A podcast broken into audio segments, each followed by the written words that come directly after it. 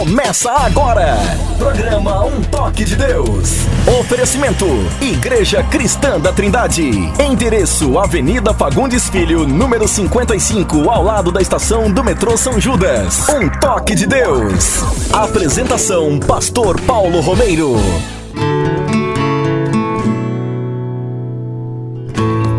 Em nome de Jesus de Nazaré. Rei dos Reis e Senhor dos Senhores. Começamos com muita alegria, com muita satisfação, mais um programa Um Toque de Deus. Sabemos que é somente pela graça de Deus, pela sua misericórdia, pela sua compaixão, que nós podemos chegar até vocês para trazer-lhes a verdade da sua palavra. Para anunciar a Jesus Cristo, único Senhor e Salvador nosso, aquele que morreu pelos nossos pecados, derramou seu sangue para nos purificar dos nossos pecados e ressuscitou fisicamente para a nossa justificação. A Ele seja dada a glória, a honra, o poder, a ação de graça e toda a majestade pertence ao Senhor Jesus. Que bom estarmos juntos hoje neste programa para falarmos da palavra de Deus, para tratar de questões relacionadas à fé, à ética bíblica, à ética cristã, sobre crenças, crendices, sobre diferentes assuntos, sobre a dinâmica ou aquilo que se passa no campo religioso brasileiro, seja dentro do mundo evangélico ou fora dele, esses são os assuntos do nosso interesse e certamente são assuntos de interesse dos nossos ouvintes também. Que Deus abençoe grandemente as nossas vidas hoje através desse programa de rádio. Que ele seja usado por Deus para o nosso crescimento espiritual, para ampliar o nosso conhecimento, para conhecermos mais a Deus, a fim de torná-lo cada vez mais conhecido também. Sou muito grato a Deus pelo meu companheiro aqui de rádio, o pastor André Henrique, que é um dos pastores da Igreja Cristã da Trindade e que também cuida da nossa congregação, da nossa igreja, da nossa filial lá em Osasco. Pastor André Henrique, é uma alegria tê-lo aqui comigo e agora vamos ouvir aí seus cumprimentos, suas palavras iniciais. Tudo bem com você, meu irmãozinho? Tudo bem, meu pastor.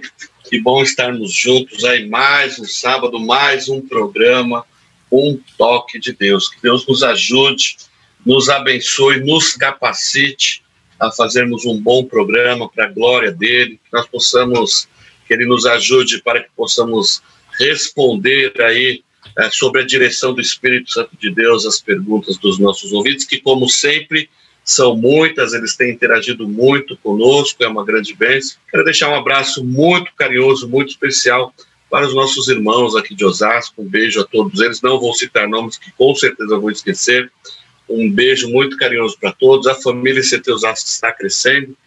Graças a Deus, Deus tem agido poderosamente ali. Então, eu quero mandar um abraço a todos eles e estender esse abraço a todos os nossos irmãos de todas as igrejas cristã da Trindade. Né? É uma grande bênção fazer parte desta grande e linda família. Que Deus ah, nos ajude, pastor. Eu também estou com vontade de falar o nome de muitas pessoas, né? não dá para falar de todos, né? Mas é, a gente acaba hoje, esquecendo, né? Por causa, por causa da saudade, eu sinto falta de, dessa turma tão querida, tão amada. Sim. Eu sinto falta da Tereza Bárbara. Deus te abençoe, Tereza. Maria José. Sim, está né? tá sempre na audiência, é, né? É, Estão. Eu sinto falta dessa turma é, do nosso irmão lá de Candeias, né, né o, o Franco, é, Siríaco, e de, de, muita gente. Eu sinto falta do Daniel com a Donira, a Djanira com, com o seu esposo, né? Ah, lá de Rude Ramos, Rude Ramos. o Davi Adirce, lembra do Davi Adirce? Sim, é, sim, é, claro. do João com a Fátima Amaral. Com a Fátima, é, verdade. É, tem uma turma muito é querida, né? Todos são queridos. É uma turma muito especial, né? É. Muito especial. É, o nosso meu beijo, meu, meu carinho, a minha saudação para todas as irmãzinhas lá do Jardim de Oração, né? Verdade, que saudade. É, é saudade Verdade, que né? saudade. É, mulheres de Deus, mulheres muito queridas, né? Dos jovens, das crianças, né? De todos, todos os irmãos. Sinto muita saudade, né? Quero enviar aqui o meu abraço para toda essa gente que eu não tenho visto já há um bom tempo, né? Mas nós os veremos brevemente porque as vacinas estão chegando. Sim, sim. Só mais um pouquinho de tempo e, aí aguardando. Né? Bem, como vocês que nos acompanham já sabem, o alvo principal do programa Um Toque de Deus é sempre de apresentar a Jesus Cristo como único Senhor e Salvador. Fora de Cristo não há salvação. Né? Ele mesmo disse em João 14,6: Eu sou o caminho, a verdade e a vida, e ninguém vem ao Pai a não ser por mim. Então Cristo é a porta, Ele é a luz do mundo. Quem o segue não andará em trevas, mas terá a luz da vida. Cristo é a fonte da água da vida. Né? Ah, quem olha para Ele é iluminado e nunca passa por decepção. Glória a Deus por tudo isso. Então, esse é o nosso objetivo, para que as pessoas conheçam a Cristo e, conhecendo a Cristo, é, venham amá-lo e ter nele também a vida eterna, porque ele nos amou desde antes da fundação do mundo. Bem, nós vamos ouvir a palavra de Deus. Deus tem uma mensagem para o seu coração, para a sua mente, para o seu intelecto, mas também para o seu coração, para a sua vida. Com certeza, o Espírito Santo falará ao seu coração. Que ele use esta mensagem hoje para despertamento, para tocar em você, para a, acordar, né? E também para avivar o coração, a alma de cada um. Tá bem? Então, que Deus e... abençoe agora e com a pregação da palavra de Deus. No programa Um Toque de Deus, Momento da Palavra, com o pastor Paulo Romeiro. Momento da Palavra. Glória a Deus, meus queridos. Glória a Deus. Meus irmãos, eu quero começar a nossa reflexão hoje. E como foi dito aqui no início do culto, na introdução do culto, pelo, pelo Alexandre, a, a salvação ela é fruto da graça de Deus, um favor imerecido. Não há nada que alguém possa fazer para ser salvo, pois tudo já foi feito na cruz. Aliás, é uma frase que eu repito bastante. Entretanto, uma vez salvos, a nova vida em Cristo, ela coloca em nós ou ela resulta no estilo de vida diferente. Então, toda pessoa convertida adotará um, um novo vocabulário, uma nova forma de viver, novos relacionamentos. Por exemplo, não é, é impensável uma pessoa que se converteu continuar mantendo relacionamentos que serão abertamente nocivos à sua vida espiritual. Claro que nós não podemos cortar nossas relações com o mundo é, e nem com pessoas, porque senão a gente não tem como, nem como pregar o evangelho para essas pessoas. Mas aquele relacionamento mútuo, de mutuidade e de troca de informações do mesmo nível, isso, isso vai passar. Eu me lembro quando eu me converti, eu estava com 19 anos de idade e eu fui avisando os meus colegas, porque nós éramos companheiros de farra, para beber, para sair, né? Então eu fui avisando um por um. E foi muito bom. Me lembro, eu chamava um dizer, vamos comer uma esfirra. que naquela época o orçamento não dava mais que, não dava além da esfirra. Vamos comer uma esfirra. Levava lá na lanchonete, na, na pastelaria do chinês. E sentado à mesa, eu contava então para eles o que tinha acontecido comigo. Alguns ficavam assim, é, totalmente céticos a respeito, outros, não, tudo bem, outros ficavam sem entender. Ah, um ou outro se converteu, mas eu fui informando a cada um. A minha vida agora vai ser assim. Então é muito importante, né? A, a pessoa que se diz ser crente, ser uma cristã e não mudou, é uma contradição em termos. Se não houve mudança, não houve conversão. Não houve conversão. É impossível uma pessoa ter um encontro com Jesus Cristo e ela continuar a mesma pessoa, a menos que ela tenha rejeitado. Aí ela não teve o encontro. Né? Se alguém é crente, houve mudança. E o processo de mudança é contínuo, ele não para. Isso se chama crescimento espiritual. Então a gente nunca vai parar de, de, de crescer, nem pode, ou parar, ou vai mudar, é parar de mudar. O processo é contínuo. É, eu nunca encontrei um crente sensato dizendo para mim: eu cheguei numa posição em que eu não preciso orar mais. Eu cheguei numa posição em que eu não preciso mais ler a Bíblia. Ou então que eu não preciso mais me santificar. É uma área com a qual eu não preciso mais me preocupar. Também em relação à tentação, é uma área com a qual não preciso mais me preocupar. Aliás, faz muito tempo que eu não me preocupo. Isso não existe. Isso, isso não tem nenhum, nenhum fundamento na palavra de Deus e nem na nossa experiência. Nem na nossa experiência. Né? Há épocas em nossa vida em que o crescimento é mais rápido. Né? E você sabe, Você poderá detectar isso. Cada um aqui tem condições de detectar isso. Por exemplo, eu tive um crescimento espiritual muito acelerado nos anos que eu passei eh, na Assembleia de Deus em São José dos Campos, porque o meu envolvimento ele foi muito intenso. Eu tinha tempo, eu era solteiro, todo o meu tempo para a obra, eu não perdia nada, nada. Eu sabia o que estava acontecendo na, na igreja sede, onde eu congregava, eu participava de atividades nas congregações e eu não perdia, né?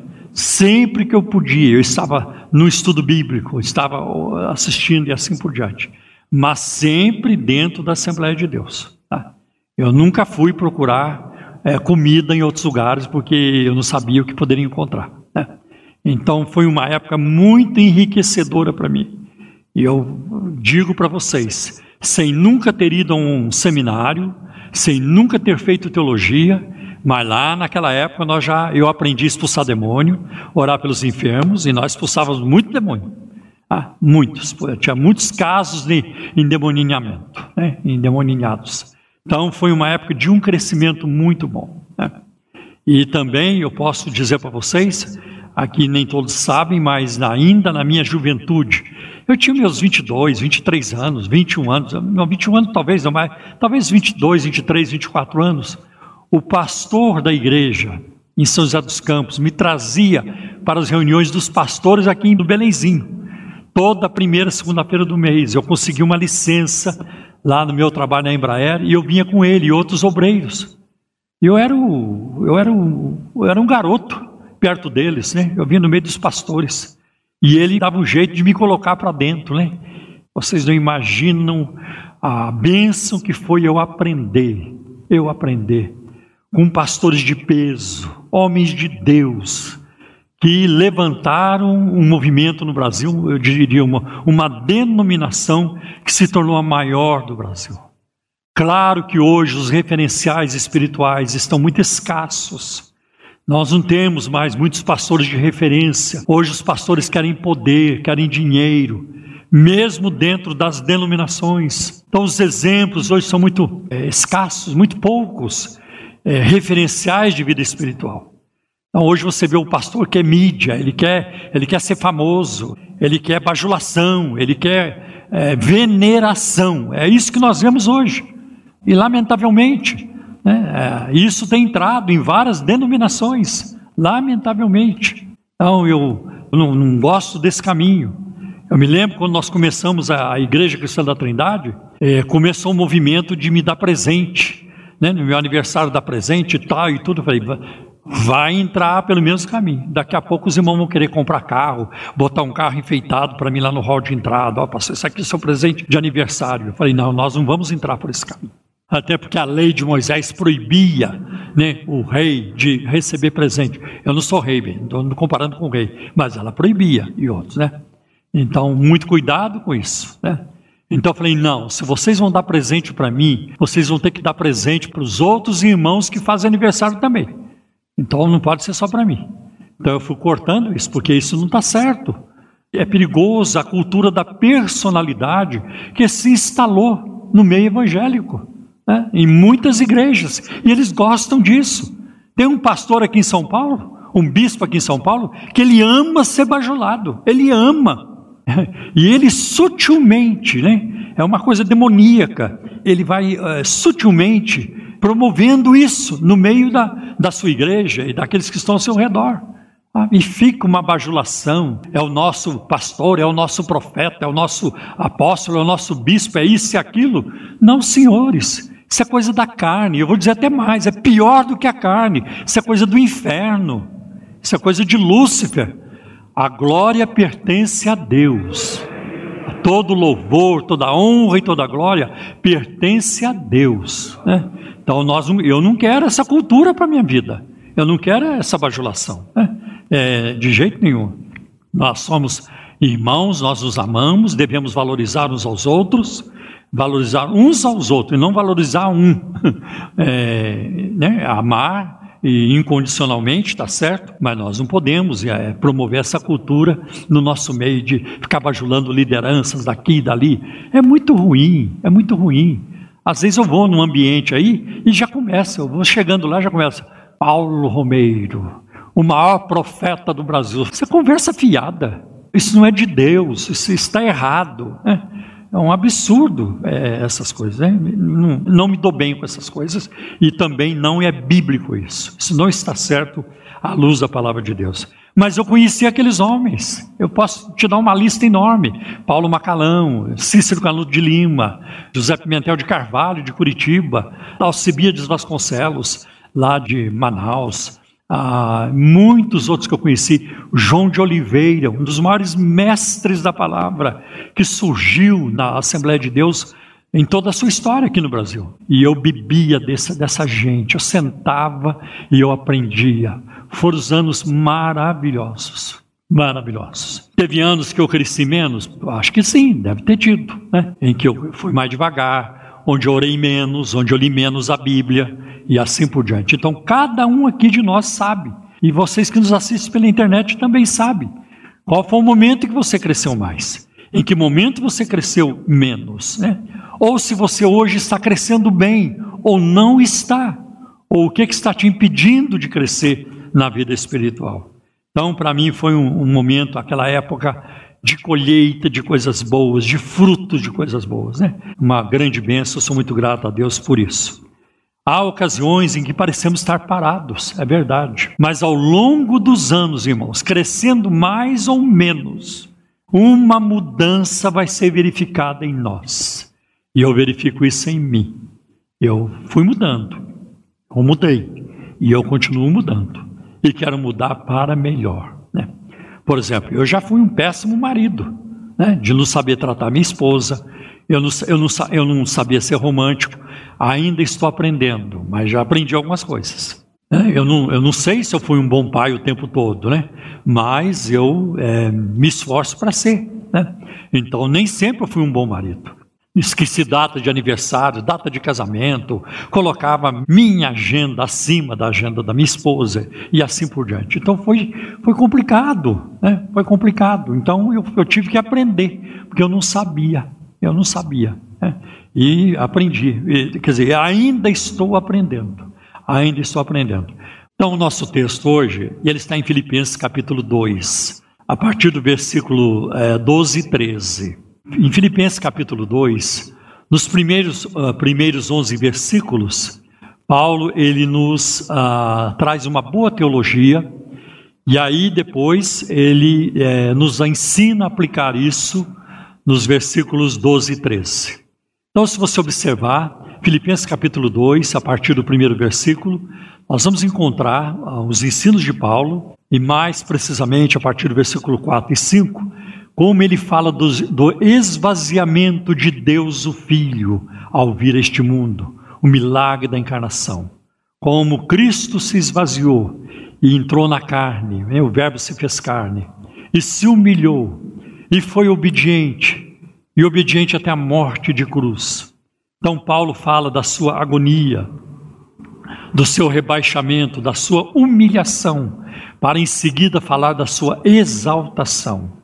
Como Deus o exaltou soberanamente, com realeza, com majestade, ah, com majestade. Né? Então, Cristo, é, quando ele ressuscita, ele não recebeu apenas um prêmiozinho porque ele ensinou direitinho, porque ele fez milagres, porque ele falou umas palavras bonitas, porque ele também não pecou. Então Deus resolveu dar um prêmio para ele. Não, não. Ele foi exaltado soberanamente. E nada mudou na sua natureza divina, que é o mesmo ontem, hoje e eternamente.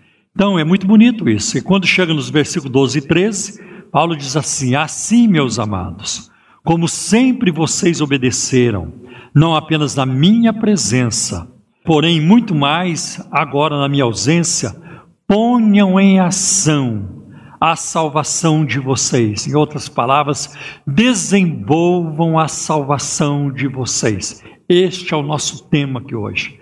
Desenvolva a sua salvação. Coloca a sua salvação em prática. Coloca a sua salvação em ação trabalhe a sua salvação. Não é trabalhar para a salvação, mas é trabalhar a salvação. que você já tem. Vai, põe a sua salvação para render. É isso que o apóstolo Paulo é, está dizendo. Não se contente em ser um, um, ser um salvo pobre, mas que você seja um salvo rico. É isso que o apóstolo Paulo está dizendo. Né? Muito bom. Põe a salvação de vocês em ação com temor e tremor, pois é Deus quem efetua em vocês tanto querer quanto realizar, de acordo com a boa vontade dele. Fazendo isto sem contenda e murmuração, que é o versículo seguinte aí, depois do 13. E ele ainda acrescenta é, eu não tinha colocado aqui, mas ele acrescenta ainda no versículo, no 14, né? ainda no 15 ele diz: para que vocês sejam irrepreensíveis e sinceros, filhos de Deus, inculpáveis no meio de uma geração corrompida e perversa, no meio da qual vocês resplandecem como astros no mundo. Né? Então, nós somos chamados para isso. Se a salvação for pobre, o nosso testemunho será pobre, a nossa influência será pobre. Nós precisamos aumentar a nossa influência no mundo. Nós precisamos aumentar a nossa influência na família, é, na vizinhança, aqui no bairro.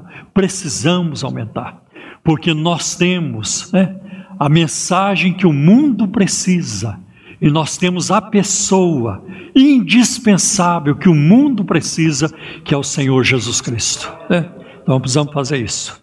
Operai a vossa salvação, o desenvolva a salvação. É, muito cuidado aqui. Não significa trabalhar pela salvação, porque nós estamos rodeados de pessoas que estão trabalhando pela salvação. Elas se esforçam, para se tornar aceitáveis diante de Deus e ganhar ponto com Ele. E pior ainda, elas se esforçam para se tornar aceitáveis diante das pessoas. Ah, eu quero. Alguém, um líder abusivo, faz uma campanha e a pessoa se esforça para cumprir aquilo. Irmão, você tem que fazer isso, você tem que fazer aquilo, você tem que dar tanto, você tem que. É, é tanta carga, é tanto fardo, e a pessoa se esforça porque ela está querendo agradar Deus e agradar aquela pessoa também. E não é dessa forma, de maneira alguma. São como um vendedor que procura atingir uma cota mensal de vendas.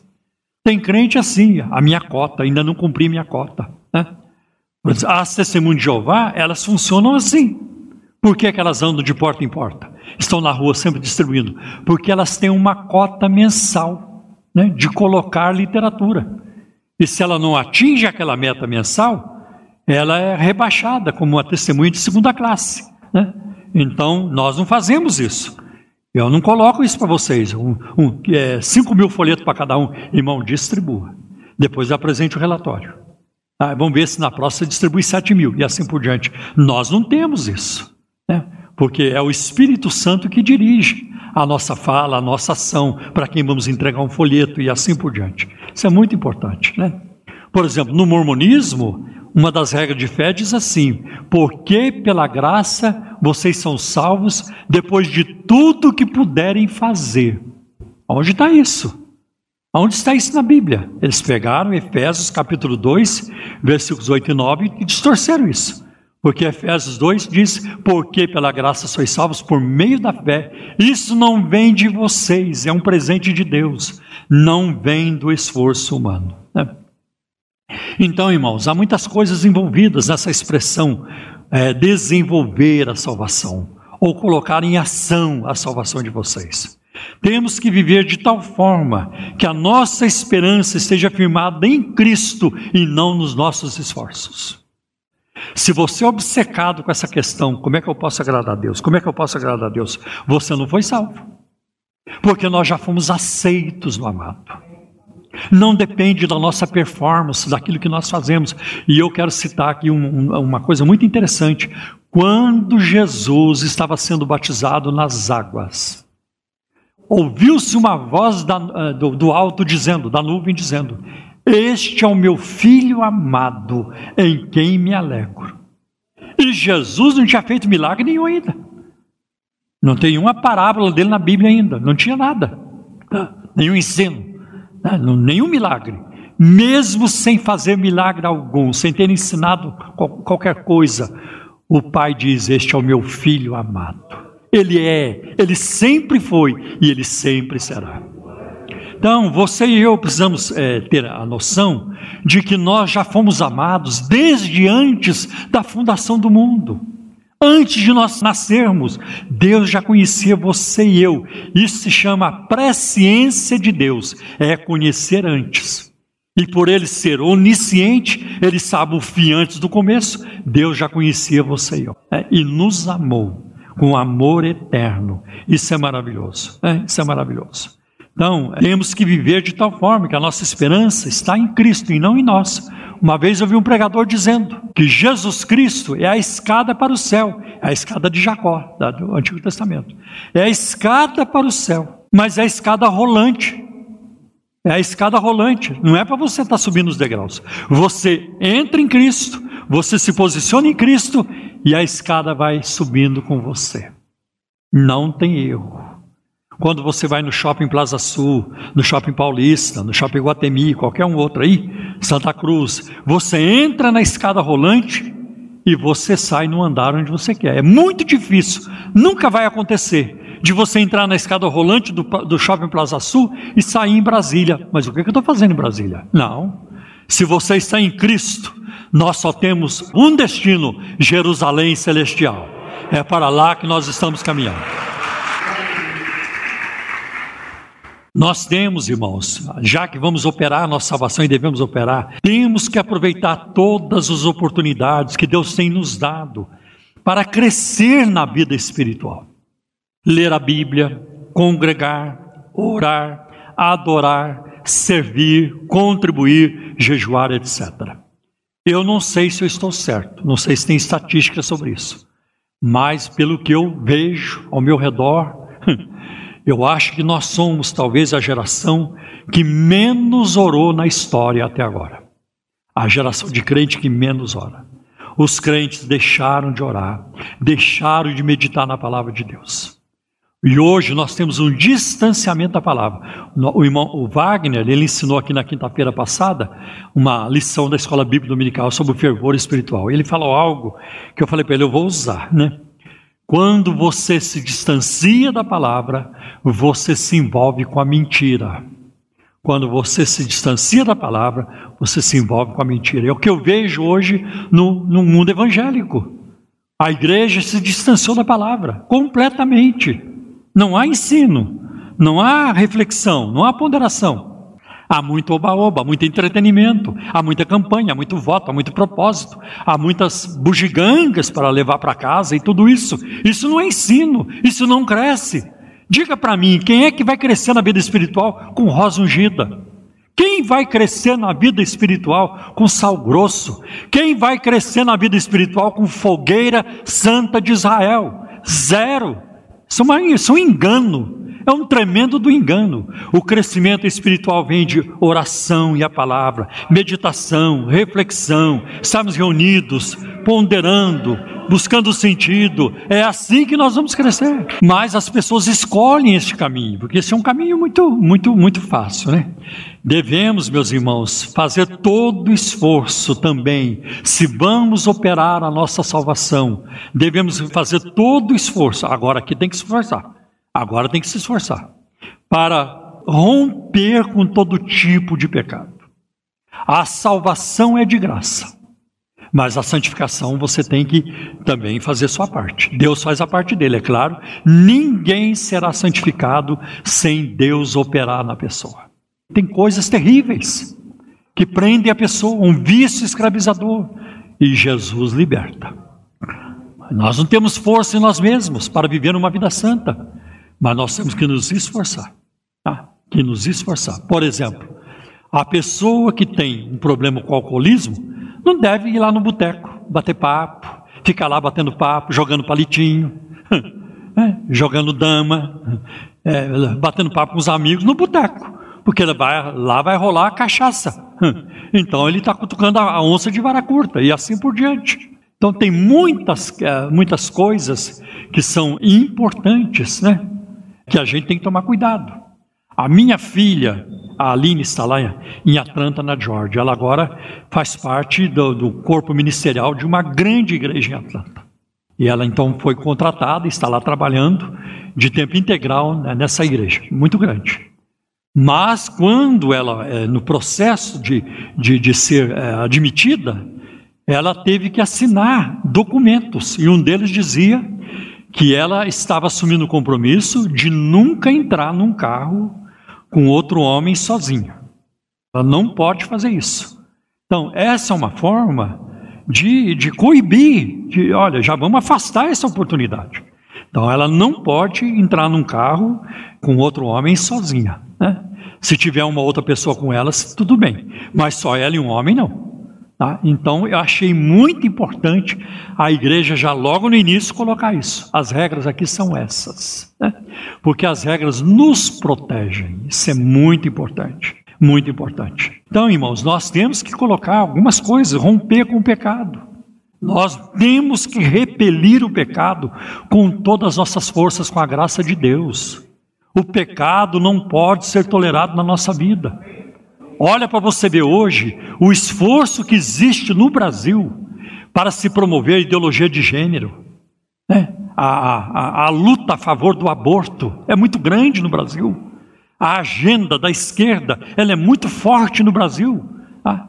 E muita gente, muita gente não aceita. E eu vou dizer para você porque que muita gente no Brasil não concorda com essa agenda, porque eles estão ligados à palavra de Deus são pessoas de igrejas, seja batista, seja presbiteriana, seja metodista, ou seja é, Assembleia de Deus, ou a Igreja Cristã da Trindade, e muitas outras. Não, nós não vamos aceitar aquilo que é contrário à palavra de Deus, e não vamos mesmo, não vamos mesmo, porque Deus nos chamou para a santificação e não para o pecado, de maneira alguma. Então eles não conseguem, né? agora mesmo.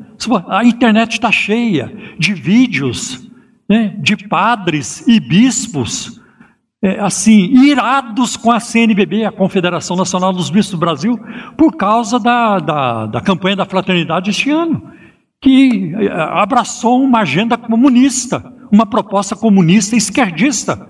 Né? Então, os padres, os próprios padres e, e bispos, tá cheio de vídeos deles, eu já vi um punhado.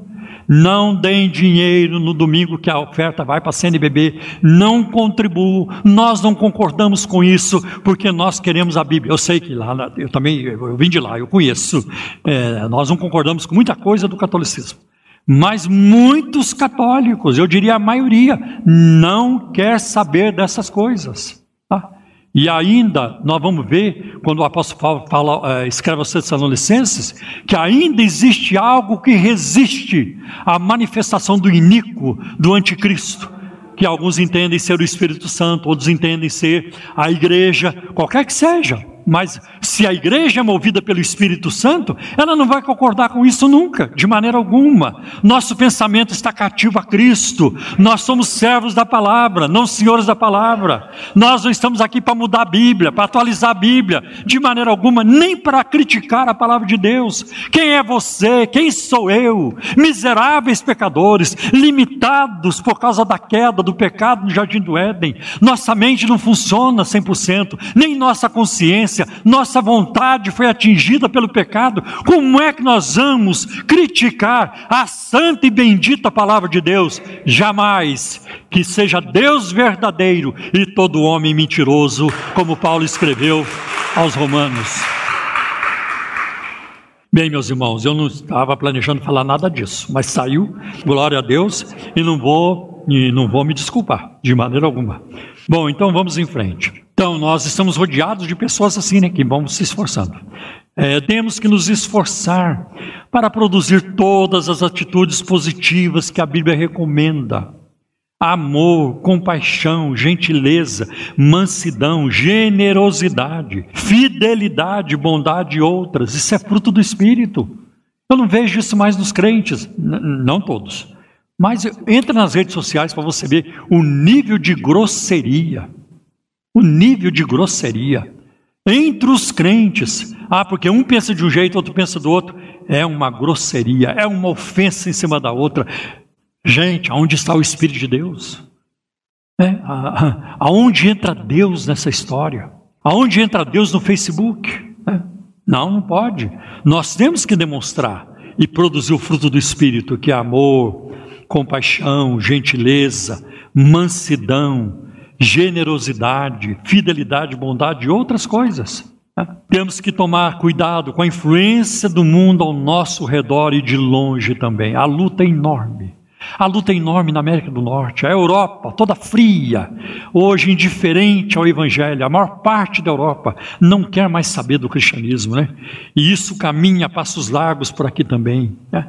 Eu vejo muita fraqueza hoje em grande parte da igreja evangélica. Irmãos, as más influências estão sempre por perto e outras vêm de longe. Quem pensa como eu, quem pensa como você, é, nós somos taxados de retrógrados, obscurantistas, nós estamos no obscurantismo, nós somos tapados, né? E assim por diante. Mas eu quero dizer para essa turma aí do mundo, que não conhece a Deus, que, segundo a palavra de Deus, estão nas trevas. O cristianismo, ao longo dos séculos, produziu as mentes mais brilhantes da humanidade os cientistas, os teólogos, filósofos cristãos, os médicos, pesquisadores, e a contribuição que essa gente que acreditou em Deus, que amou a Deus e que amou a palavra de Deus deu, essas contribuições estão conosco hoje. Ainda que ah, é, exista um, um, um, todo, né? Ah, é, um, um, todo de, de, incredulidade dominando uma boa face da terra, mas o, o que foi feito não tem como apagar. E ainda hoje se faz sentir em diferentes partes do mundo a influência benéfica, indispensável da fé cristã na vida da humanidade.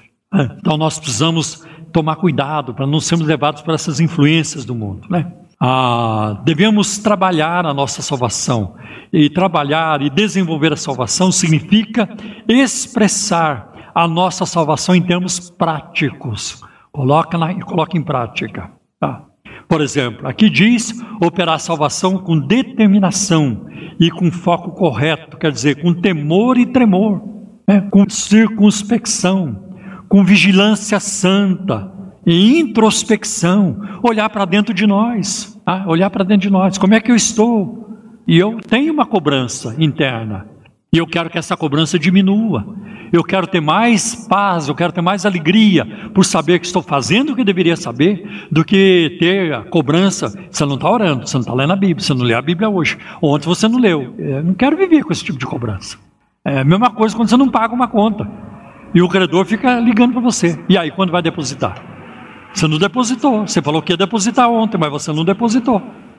Tem gente que faz assim com Deus. Começa o primeiro de janeiro, não, esse ano eu vou ler a Bíblia. Esse ano eu vou orar. É, aí, dali a pouco, começam as cobranças internas. Por quê? Por que, que o Espírito Santo cobra? Porque ele quer ver o progresso seu. Tá? É a mesma coisa uma criança na família, uma pessoa na família que não está comendo direito. Você já comeu? Você precisa comer. Eu vou fazer uma coisa melhor para você. Você tem que comer, não pode deixar de comer. Porque a gente está preocupada com a saúde de alguém. Assim o Espírito Santo está preocupado com a nossa saúde espiritual.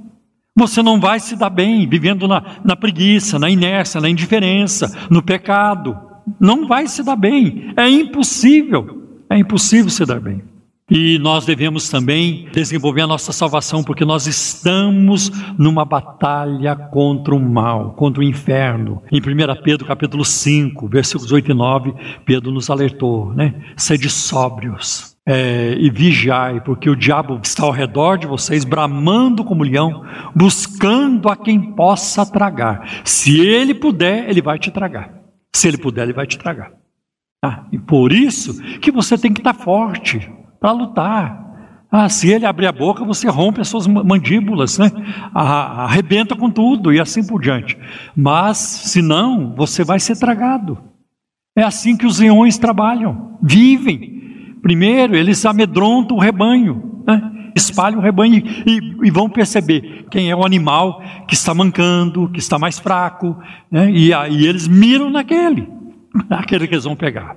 Então, fortaleça a sua vida né? com a palavra de Deus, uma vida de louvor, de adoração, de constante comunhão com o Senhor, e o inimigo não terá lugar na sua vida. É isso que nós precisamos viver.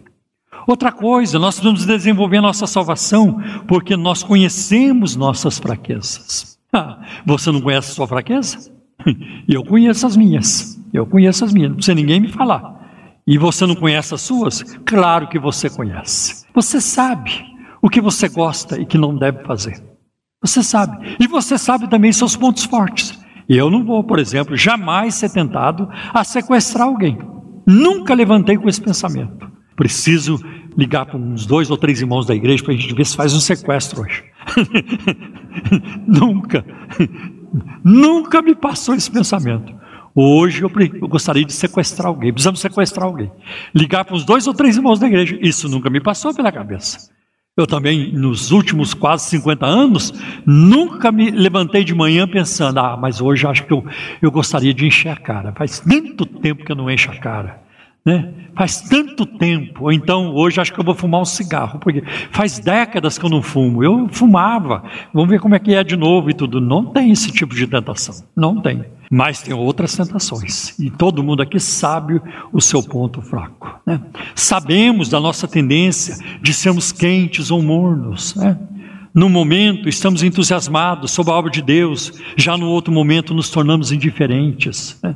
Então nós devemos levar a sério o nosso desejo de crescer, porque respeitamos a disciplina de Deus. Deus está comprometido com o nosso crescimento. Por que devemos crescer? Porque essa é a vontade de Deus. Porque Deus quer que a gente cresça. Devemos levar a sério o nosso desejo de crescer, pois Deus leva a sério o nosso relacionamento com Ele. Tudo que Deus faz dele para nós é sério. É, Deus não faz nada assim relaxado. Ah, não, qualquer coisa serve. Ele me, ele me pediu uma grande bênção, uma bencinha tá bom. Não, Deus não nos trata assim. Ah, hoje não. Hoje, ah, não, não é assim que Deus nos trata. Tudo que Deus faz a nosso, a nosso favor é com sabedoria, é com amor e com seriedade. Né? É, é assim devemos ser para com Ele também. Devemos levar a sério o nosso crescimento espiritual, devido ao lucro que isso traz. Se você crescer espiritualmente, imagine tanto que você não vai render na obra de Deus. Tem pessoas que são imaturas, irmão, não crescem. Elas não podem ser usadas por Deus em nada.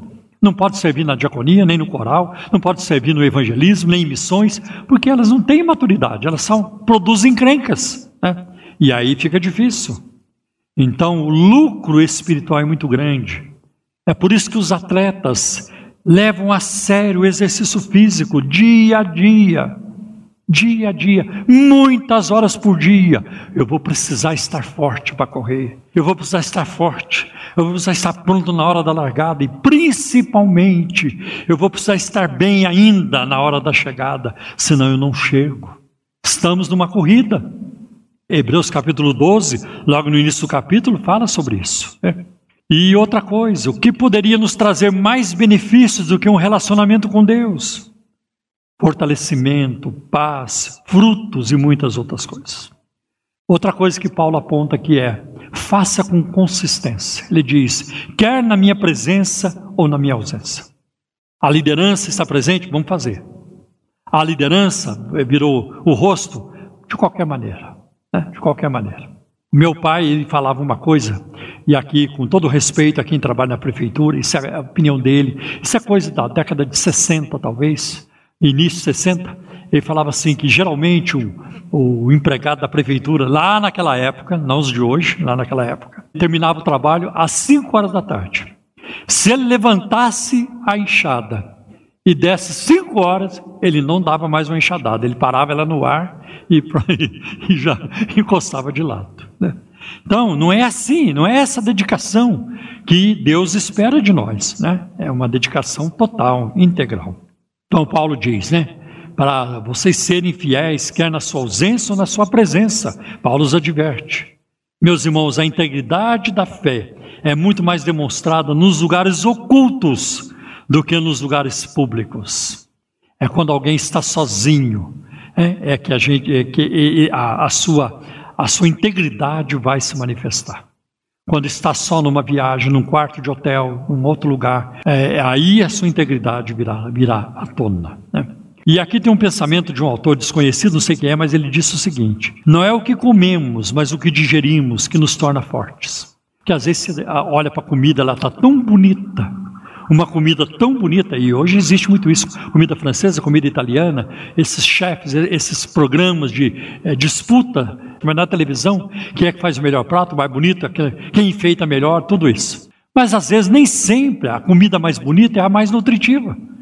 Às vezes um angu lá, matetê, como se diz, um angu eh, com outras coisas no meio, tem muito mais nutrição.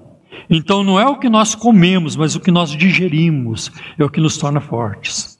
Não é o que ganhamos, mas o que poupamos que nos torna ricos. Não é o que lemos, mas o que lembramos que nos torna sábios. Não é tanto o que professamos, mas muito mais o que praticamos que nos torna cristãos. Claro que a doutrina correta é indispensável, mas só crer não basta, é preciso colocar em prática. Né? E assim a palavra de Deus nos ensina, irmãos, a sermos consistentes em todo o tempo em relação à igreja. Em relação à igreja. Em relação aos amigos, temos que ter consistência na nossa amizade.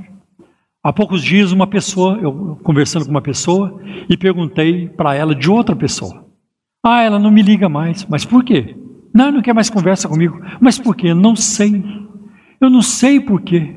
Eu também não sei porquê. Como é que pode um negócio desse? Né? Então eu sou seu amigo, estamos juntos, servindo a Deus. Eu, vou, eu, vou, eu já fui na sua casa comer lá, né? isso é verdade, eu estou falando. É, já fui mesmo, né? e alguns aqui eu já fui em casa, e de repente eu não quero mais papo com a pessoa. Isso não é consistência. A amizade ela tem que ser alimentada, cultivada. Né? E olha, eu eu tenho excelentes amigos, são poucos, mas excelentes. E eu já divergi deles. Teve um que até discuti com ele uma vez, mas a nossa amizade é muito sólida. E é uma amizade, já vai para 40 anos, não abro mão da nossa amizade. Esse irmão é muito importante para a minha vida e nós temos uma amizade muito sólida. Né?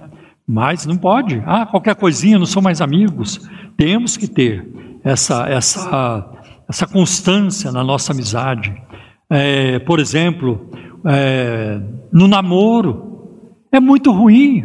O, o, rapaz chega na moça, olha, eu te orei a respeito e tudo sobre você, você quer orar também e tal. Começa a namorar e vai, ah, eu não quero mais, eu não sinto mais nada por você. Aí vai para uma outra, aí vai para uma outra. Eu não sei se já contei para vocês, mas a primeira garota que eu namorei na minha vida, ela era uma gracinha. Hum. Ela era muito bonita, né? Eu, eu estava com 23 anos, né? mas o namoro não deu certo. Não deu certo, nós namoramos um mês. Né? Não deu certo. Aí eu fiz um, eu tomei uma decisão. Eu só vou namorar agora a minha esposa. Não vou ficar pulando de galho em galho. Não vou ficar namorando uma, namoro outra, namoro outra. Não vou fazer isso. E não fiz e não fiz. Me lembro que numa uma vez que eu estava na Guatemala, eu estava na Antigua, a capital da Guatemala, e eu comprei um chale muito bonito. Né? E eu nem estava namorando ninguém, nem namorava nem essa aqui, nem outra pessoa. Aí eu falei: esse chale eu vou guardar para minha esposa, para minha namorada. E guardei por um tempo. Eu queria namorar, eu queria, estava doido para namorar. Com 28 anos, eu estava brigando com Deus. E aí, como é que fica? E eu demorei para casar, casei com 32, mas eu já queria casar. E muito. E ó, chovia. eu era mais bonitinho. Porque eu era pregador itinerante, pregava o tempo todo, de igreja em igreja. Então havia muita, muita interesse. E eu estava interessado, mas Deus não abriu o farol, o farol estava vermelho. Deus não abriu o farol. Eu orava, orava. Um dia Deus abriu o farol e eu dei carona para essa garota. Eu falei, entra aqui, vamos juntos. E aí deu chale para ela, né? Glória a Deus. Então nós temos que ser consistentes, né? No casamento, no namoro, no lazer. Crente precisa aprender a descansar. Eu venho de uma, de uma geração de crentes, de um, de um contexto de pentecostalismo, onde não se falava em descanso. É trabalhar, trabalhar, trabalhar, é na obra o tempo todo. Sabe? E assim as igrejas hoje funcionam. As igrejas fazem culto, cinco cultos por dia, sete cultos por dia, toda noite, 24 horas por dia até. É assim por diante. É um sufoco, isso não é bíblico. Nós temos que aprender também a descansar, mas tem medida. Não é descansar o tempo todo. Né? Descansa, refaz as forças, volta ao trabalho, depois descansa de novo. Temos que ser constantes, né? manter essa constância na internet, que é, um, é, um, é areia movediça. Internet é um perigo, né? Ah, e assim por diante, ou quando estamos a sós. Viver a vida cristã, meus irmãos, é uma tarefa de tempo integral. Desenvolvam a salvação. Nós temos livre-arbítrio para decidir algumas coisas, mas não todas as coisas. Não vamos nunca decidir todas as coisas. E muitas vezes a sensação é de que não vou conseguir, não vai dar. Mas é Deus quem faz, de acordo com a boa vontade dele. É, é, isso significa o quê? Que Deus conhece nossas fraquezas e Ele está pronto para nos ajudar. Ore para orar. Senhor, me ajuda a orar. Me ajuda a orar. Ore para ler a Bíblia. Senhor, me ajuda a ler a tua palavra. Ah, pega um plano mais simples, né? Eu vou ler um capítulo por dia. Ah, eu vou ler dez capítulos por dia. Não vai. Não vai. Só quem já está treinado mesmo, né? É, eu conheço uma irmã que ela morava em São José dos Campos na minha época, era jovem comigo lá, hoje ela mora em São Paulo, já leu a Bíblia 60 vezes. 60 vezes.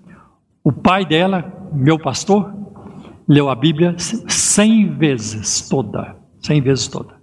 George Miller de Bristol, ele leu a Bíblia 200 vezes. 200 vezes. Então, precisamos investir na palavra de Deus. É o que vai segurar as pontas para nós nessa época de desafio que nós enfrentamos. Nenhuma geração de crente no passado foi tão bombardeada com informações como essa geração. Porque a comunicação se multiplicou como nunca. Nunca houve isso na história do mundo. Né? Então coloque alguns alvos, faça um propósito de ler um bom livro cristão a cada dois meses. Eu posso indicar. Né? Eu posso indicar uma editora que tem bons livros. Por exemplo, a, a editora a Vida Nova é, tem uma excelente seleção de livros. Né? E muitas outras editoras também que podem ser uma bênção. Né? Ouça música inspiradora. Ouça música inspiradora. Tem muito hino, tem muita música. Isso ajuda também. Consiga um plano de leitura simples da Bíblia e não muito ousado, porque aí você não vai conseguir cumpri-lo. Participe de um estudo bíblico. Vocês que moram aqui por perto da igreja não têm noção do que vocês estão perdendo e como a vida de vocês vem empobrecendo cada vez mais, cada vez mais pobres. Aí você encontra crente reclamando: ah, porque isso, porque aquilo, essa pandemia. Ah, porque, ah, eu estou com esse problema, agora estou com aquele, agora já. Fala em médico com tristeza, fala em remédio o tempo todo e tudo isso. Está faltando Bíblia, está faltando a palavra, está faltando a palavra. E eu já uma vez preguei aqui sobre o sofrimento de João Calvino.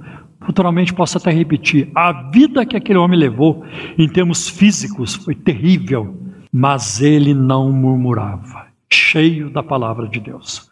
João Calvino, pastor, teólogo de Genebra, é, na Suíça.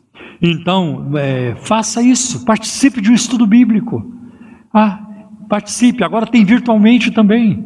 Aí é muito importante que você adquira conhecimento bíblico. Mantenha um diário ou caderno para anotar o que Deus vai lhe ensinando. É importante isso. Frase, eu tenho no meu computador frases. E tem frases minhas.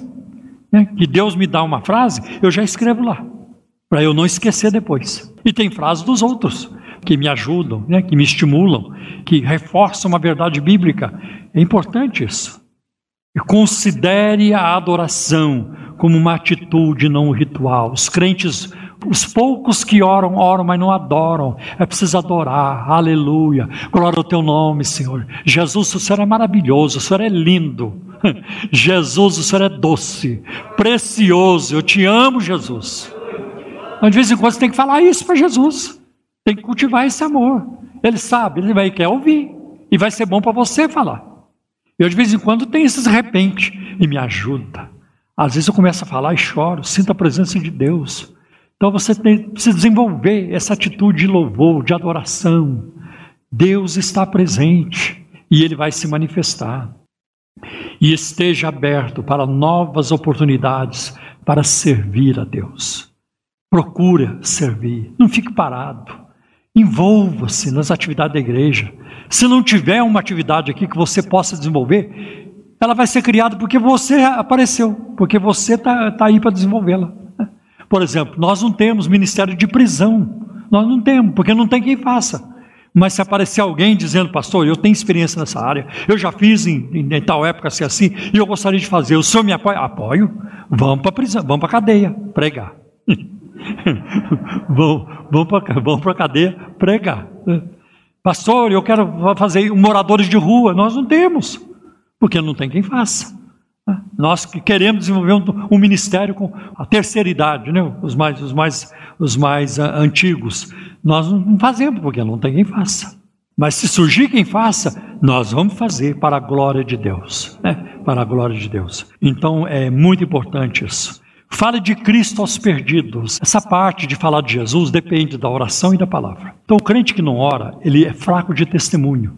O crente que não lê a Bíblia também não consegue evangelizar. Essas duas coisas, eu vou acrescentar até uma terceira: jejum, oração e leitura da Bíblia. O crente arrebenta sem querer. Começa a jejuar, orar e ler a Bíblia para você ver se Deus não começa a te usar aqui e ali. É uma palavra aqui, outra ali, é um negócio aqui, é outra ali, e assim por diante.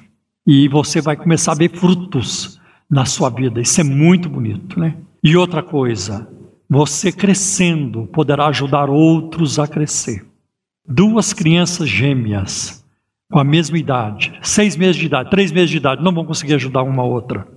Mas na medida que eles vão crescendo, eles vão poder ajudar um ao outro. É preciso crescer para render. Então, que Deus nos ajude, irmãos, com esta palavra hoje que a gente possa colocar em prática, né? Que, no, que quando chegar lá na, depois do hall de entrada, você não se esqueça. Né? Até encorajo você, a hora que puder, a, a assistir, a ouvir de novo essa, essa pregação, para te estimular, para você ver que ponto que eu preciso enfatizar na minha vida e assim por diante. Tá bem? Deus abençoe. Em nome de Jesus. ZYM 681, 102.1 MHz, Arujá, São Paulo. alegria e paz. Vem de ti, ó meu Senhor, vida eterna traz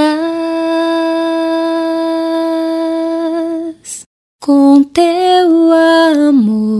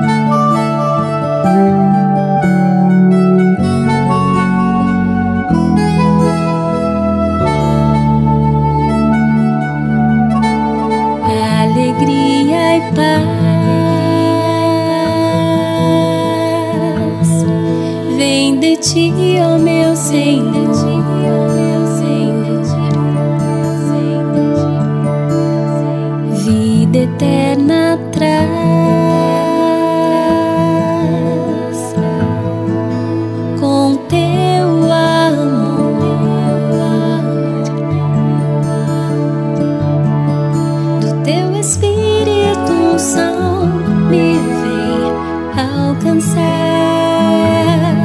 Não há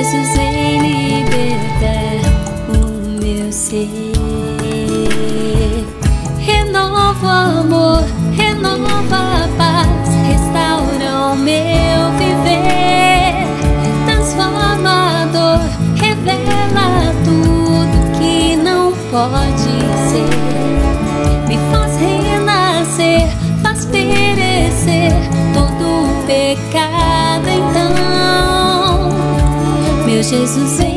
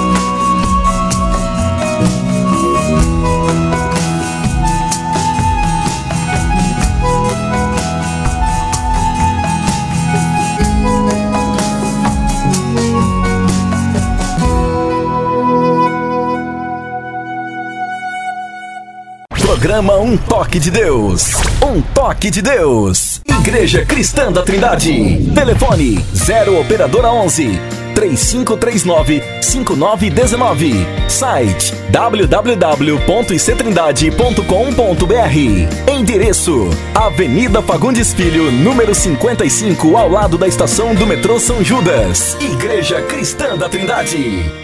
Glória a Deus por tudo que nós já ouvimos, pela, pela pregação da palavra de Deus, por esta música muito bonita também, que edifica, que é, ela exalta o Senhor e também edifica o povo de Deus. Nós queremos neste momento é, agradecer a todos vocês que têm caminhado conosco e têm nos ajudado, né?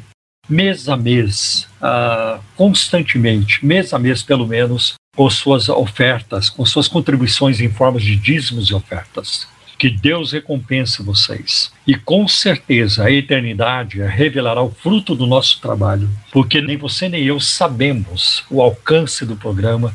Agora, com as mídias sociais, com a internet, é, o programa pode ser acessado de qualquer parte do mundo. De qualquer parte do mundo. Então, nós não sabemos quantas vidas são tocadas, transformadas, libertas, salvas, mais um dia, a eternidade revelará o fruto do nosso trabalho, da nossa oração, do nosso empenho, Amém. do nosso testemunho, né, André? E também, É é, é, também das nossas contribuições ao participarmos dos projetos de Deus, né, com aquilo que Deus tem nos dado também. Mas eu quero aqui lançar um apelo. Se você ainda não é nosso parceiro de ministério, junte-se a nós na pregação da palavra de Deus. Se você se identifica com a nossa linha, com o conteúdo daquilo que nós pregamos, e se você percebe que aquilo que fazemos e falamos glorifica a Deus e é bênção na vida de muitos, né? Então a gente precisa de você como nosso parceiro de ministério. A sua contribuição em forma de dízimos e ofertas é muito bem-vinda muito apreciada e muito importante para continuarmos, porque os desafios financeiros são enormes, principalmente neste momento de pandemia, onde nossas atividades estão limitadas. Né? Graças a Deus que servimos a um Deus ilimitado, que nunca entra em quarentena. Graças a Deus, Aleluia. nosso Deus é assim. né? E no meio de tanta dor, como nós estamos vivendo hoje, luto, perdas e tudo isso, nós temos esperança. E a nossa esperança, o apóstolo Pedro, ele fala disso na sua primeira carta, capítulo 1, versículo 3. Nós temos uma herança incorruptível, nós temos uma esperança viva, né? Esperança viva, que nada vai, vai matá-la, né? Esse vírus aí não vai matar a nossa esperança. Então, é, porque em esperança somos salvos. Então, que Deus é, recompense você pela sua participação. Eu vou pedir para o pastor André, neste momento, informar vocês sobre as contas bancárias que a Igreja Cristã da Trindade tem nos bancos Bradesco, no Banco Itaú e também na Caixa Econômica Federal. E lembrando vocês também, ele vai passar também que nós temos o Pix. Né? Ele vai passar, um Pix é o nosso CNPJ, é o CNPJ da igreja. E o, e o outro, ele vai passar o Pix depois que ele informar sobre as contas bancárias. É com você, meu querido. Capricha. Amém. então, queridos ouvintes, anotem aí os números das nossas contas, né, da conta da Igreja Cristã da Trindade. No Banco Bradesco, agência 0548, conta corrente 83830, dígito 6. Bradesco, agência 0548, conta corrente 83830, dígito 6. Na Caixa Econômica Federal, agência 1374, operação 003, conta corrente 401010, dígito 0. Caixa Econômica Federal, agência 1374, operação 003, conta corrente 401010, dígito 0. E a Caixa Econômica Federal também dá a opção de você fazer pelas casas lotéricas, né? Você pode fazer transferências via casa lotérica também para conta da Caixa Econômica Federal. Banco Itaú, agência 4836, conta corrente 16924, dígito 5. Itaú, agência 4836, conta corrente 16924, dígito 5. E como o pastor já de antemão anunciou, nós também temos duas chaves Pix para facilitar aí para você fazer a transferência para a conta. Então, uma das chaves é o. Pix, P I X. pix@ictrindade.com.br. E também o nosso CNPJ, que é o 04 009 246 000185. 04 009 246 000185. Essas informações você também encontra no nosso site www.ictrindade.com.br www.ictrindade.com.br Perfeito. Programa Um Toque de Deus. Um Toque de Deus. Muito bem, André, muito obrigado. E nós vamos neste momento agora para um segmento muito importante do programa, que também é de informar os nossos ouvintes sobre as nossas atividades principais. Quero lembrar de que hoje, sábado, por ser o primeiro sábado do mês, o primeiro sábado do mês, nós teremos a Santa Ceia do Senhor. Por causa da pandemia, ainda não fazemos não fazemos a, a ceia presencial. Então, como temos feito ao longo dos, dos meses aí, nós a celebramos virtualmente. Então, se você é crente em Jesus, é convertido, está em Cristo, batizado nas águas, você é bem-vindo ou bem-vinda a participar da ceia conosco. Às 18h30 hoje, tá? Às 18h30, prepara aí na, na sua casa o pão, prepara o cálice ou o suco de, de, de uva e vamos juntos a nos assentarmos à mesa do Senhor e com o Senhor para lembrarmos a sua morte de cruz, seu corpo partido por nós e o seu sangue derramado por nós na cruz. É uma ordenança de Jesus e é muito importante que participemos. Né? O Senhor Jesus disse no Evangelho de João que aquele que não come a minha carne e não bebe o meu sangue não tem parte comigo. Né? Então é muito importante participar. Bem, ah, também ah, amanhã, por ser domingo, na nossa igreja sede, junto ao metrô São Judas, ali na Avenida Fagundes Filho, 55, nossas atividades começam às 10 horas da manhã. Nós temos o nosso culto dominical, às 10 horas da manhã, é um culto online, ele é transmitido ao vivo pelo Facebook e também pelo YouTube. Né? Os que entendem de mídia sugerem é, usar mais o YouTube, parece-me que ali existe mais consistência, mais firmeza na, na transmissão. Mas, domingo passado agora, muita gente assistiu também pelo Facebook. Então você aí vê é muito fácil correr de um para o outro. Não está dando certo no Facebook? Corre lá para o YouTube, YouTube da Igreja Cristã da Trindade, e você vai nos acompanhar ali com toda certeza. Todo domingo, às 17 horas, nós temos a Escola Bíblica Dominical, também pelo Facebook da Igreja, pelo YouTube.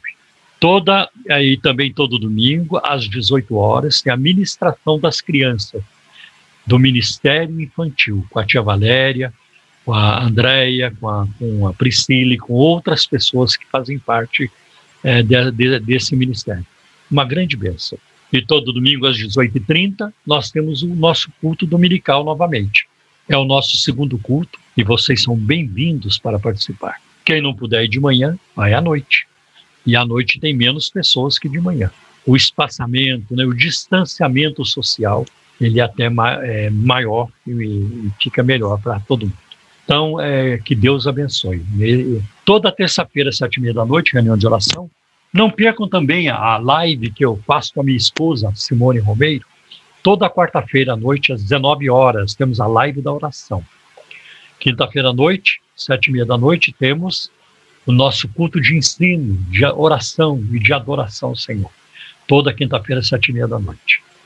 E agora, é, André, eu também quero avisar que haverá o Congresso das Mulheres. Você entre em contato com a Igreja Cristã da Trindade no telefone 3539-5219. Informe-se sobre o Congresso das Mulheres que acontecerá em setembro. Vai ser um congresso presencial num hotel em Jarinu, se não me engano, acho que é isso mesmo. É, excelente hotel, Hotel Paradis, com uma preletora, uma mulher de Deus, a, a a Edmeia Williams, do Rio de Janeiro, e ela faz um trabalho maravilhoso no Rio de Janeiro e de assistência social também em alguns morros do Rio. E ela é uma mulher muito usada por Deus na pregação. Ela tem, ela tem muita sabedoria na palavra de Deus e vai ser uma grande bênção. Não fique de fora. Não fique de fora. Eu espero que até setembro vocês já estejam vacinadas e poderão participar é, do Congresso, tá bem? Então ligue lá.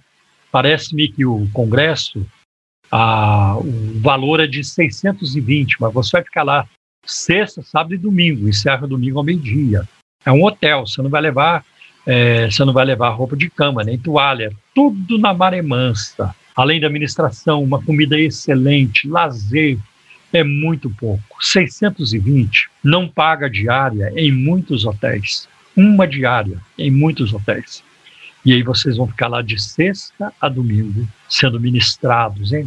recebendo assim uma, um reforço é, significativo na palavra de Deus, ok? Então tá aí dado o recado sobre o Congresso das Mulheres. E aí em novembro vai ter o Congresso dos Homens, depois eu vou dar mais Opa, detalhes. glória a Deus, agora sim! Nós teremos um preletor no Congresso dos Homens nós estamos trazendo um preletor do Rio de Janeiro, um pastor que eu conheço desde a década de 80, fim da década de 80, um homem de Deus, pentecostal. Ele é um dos pastores da Igreja Maranata no Rio de Janeiro. E ele é um homem avivado, ele gosta de avivamento, ele gosta do fogo. e Glória nós queremos isso. É nós isso queremos mesmo. isso mesmo, o fogo do Espírito Santo. Amém. Então, e a, e a, e a nossa a nossa taxa, lá, o nosso valor lá é menor, é mais barato que o dos homens, né? Mas é, é, você vai se preparando aí, você, meu jovem, meu senhor, meu irmão, vai, vai se preparando aí para participar, tá bem? Em novembro. Deus abençoe. Vai ser uma vez. Você está ouvindo programa Um Toque de Deus. Um Toque de Deus. Direção e apresentação, Pastor Paulo Romeiro. Sim, agora você tem alguns avisos aí para passar também, não tem? Isso. É Osasco e depois das demais congressos. Ah, sim, claro. E nós iniciaremos hoje à tarde nossa escola Crescer, que é o discipulado para todas as faixas etárias da nossa igreja aqui em Osasco. Então você é nosso convidado a estar conosco. Hoje, a partir das 17 horas, e será uma grande alegria recebê-lo. Venha com máscara, né? Nós temos aí o distanciamento, todas as regras certinhas aí, mas venha, nós queremos estudar aí as doutrinas básicas da fé cristã. Hoje nós vamos falar um pouquinho sobre a salvação. Então venha, vai ser muito bom. Se você já conhece, venha nos ajudar. Se você não sabe nada sobre o assunto, venha aprender. Vai ser uma grande bênção. A escola crescer aos sábados às 17 horas. Amanhã nós temos o nosso culto em família também a partir das 10 horas. Teremos um culto especial, nosso culto de Santa Ceia. Venha, venha com máscara e será uma grande bênção receber todos vocês aí da região aqui de Osasco, Lapa, Alphaville, Carapicuíba, região noroeste, oeste aqui de São Paulo. Venham todos, será uma grande alegria receber você, receber sua família, suas crianças. Nós temos ali o ICT Kids também no nosso espaço muito bom, cuidadinho, reservado e preparado para as crianças. Então vem, será uma grande bênção. Amanhã é nosso culto de Santa Ceia. E às quartas-feiras nós temos também o projeto Raízes, que é o culto onde nós temos tido um tempo de oração e de aprofundamento nas, nos estudos da Sagrada Escritura. E tem sido uma bênção toda semana aí nós aprendermos um pouco mais da palavra de Deus. E esse deve ser um processo contínuo na nossa vida, né? sempre estar procurando aprender a palavra do Senhor. Todas essas informações os nossos, as nossas reuniões aqui em Osasco, você também assiste pelo nosso YouTube e pelo Facebook. youtube.com.br ICT Osasco facebook.com.br Osasco. Se você não conseguir vir pessoalmente, não conseguir assistir online, todas as programações da ICT Osasco estão em todas as redes sociais uh, que existe aí no sistema aí, podcast, é, Spotify, Deezer, no Google, Facebook, Instagram, não tem como você não receber as nossas programações. Então é só procurar o que você acha. ICT Osasco, tá bom? Agora eu quero falar para vocês, queridos, lá da nossa igreja, lá em Cosmópolis. Saudade daquele povo, meu querido pastor Edivil e toda a sua equipe, sua família. Quero dizer que nós temos uma igreja muito acolhedora também ali em Cosmópolis, está na rua Campinas, número 749, lá no centro da cidade de Cosmópolis. Você será muito bem-vindo às reuniões que acontecem ali às terças-feiras e às quintas-feiras às 19 horas. E aos domingos, a escola dominical lá em Cosmópolis começa às 9 horas da manhã e o culto em família às 19h30. Você que está na região, faça-nos uma visita, que será uma grande alegria receber você ali. Aí você tem Mogi das Cruzes, o pastor Nelson de Almeida e a Lica também estão lá com a equipe pronta para receber vocês. Aí tem Mogi está na rua São João, número 856, bem no centro de Mogi das Cruzes, não tem como errar.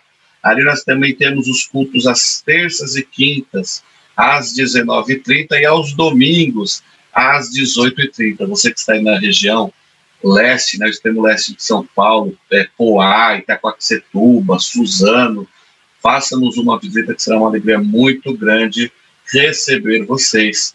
Aí você tem Pirituba, meu querido ilustre pastor Everaldo Cândido e a sua esposa Priscila está ali também com a sua equipe pronta para receber você e a sua família. Ali na rua Paula Ferreira, número 2809. Ali as reuniões acontecem às quartas-feiras, às 19h30 e aos domingos, às 18h30. Faça-nos uma visita, você que está ali na região, Pirituba, ali, Brasilândia, Vila Nova Cachoeirinha. Será uma grande alegria receber vocês. E se você acha que Pirituba, você quer ir da região de Perus e não quer ir para Pirituba, também a nossa igreja está lá em Perus.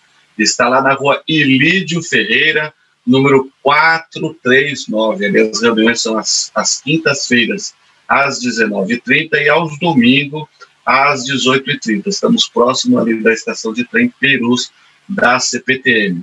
Essas informações também você encontra em nosso site www.ictrindade.com.br. Estamos apresentando programa Um Toque de Deus, um programa da Igreja Cristã da Trindade. Endereço: Avenida Fagundes Filho, número 55, ao lado da estação do metrô São Judas. Muito obrigado, André. Nós vamos agora também para um outro segmento do programa, na sequência, para as perguntas e respostas. E é um segmento que eu muito valorizo também, porque ele nos obriga a estudar, a pesquisar, e ao mesmo tempo em que nós estamos aqui passando informações, nós somos também informados, né? Nós Sim. somos informados. Ao mesmo tempo que queremos informar, nós somos os primeiros a receber as informações. Agora, você pergunta e nós respondemos. Perguntas e respostas no programa Um Toque de Deus. Antes de começarmos com as perguntas, eu quero lembrar os nossos ouvintes do WhatsApp do programa Um Toque verdade. de Deus. Muito Não é importante é essa informação. Isso, e aí vocês ouvintes podem nos mandar as perguntas agora enquanto está passando, né, enquanto está rolando o programa. Se nós não conseguirmos responder hoje, você pode continuar é, mandando as suas perguntas, o seu pedido de oração, que nos próximos programas a gente vai respondendo. Anote aí, é o 0 Operadora 11 97402 1961. 0 Operadora 11 97402 1961. Então vamos às perguntas, André. Amém, pastor. Nós temos duas perguntas aqui do nosso querido irmão Gustavo, ele é de São Paulo. Então vamos fazer essas duas perguntas pelo que eu entendi, é que eu acho que ele deve estar acompanhando a, a, nova, a nova novela da, da Record aí, o Gênesis. Então ele tem duas perguntas sobre o tema. E aí ele quer saber onde estava Adão quando Eva pecou e se nós podemos levar a sério essa novela e o relato da novela Gênesis. Olha, é, para o benefício do Gustavo e dos demais também, dos demais ouvintes, eu vou citar um livro publicado pela Edições Vida Nova, de Larry Crabb, chamado O Silêncio de Adão. Neste livro, ele cobra a, a posição, a reação dos homens, que os homens se calam quando deveriam falar, e a omissão de Adão, né? como a omissão de muitos homens também no momento em que eles deveriam agir e não agem. Adão estava no Éden, ele estava no Éden, ah, no jardim do Éden, ele não tinha saído do Éden. Só que a serpente, ela falou com Eva, ela não falou com Adão. Né? Agora, é lamentável que Adão não estivesse envolvido no, no diálogo, porque ele teria é, condições de consertar alguma coisa. Sim. Então ele, peraí, eu não, tô, eu não estou entendendo essa história. Você está dizendo que que se nós é, que se nós comermos nós seremos como Deus, mas não foi isso que ele falou. Né? E muitas outras coisas, né, que poderia ter evitado.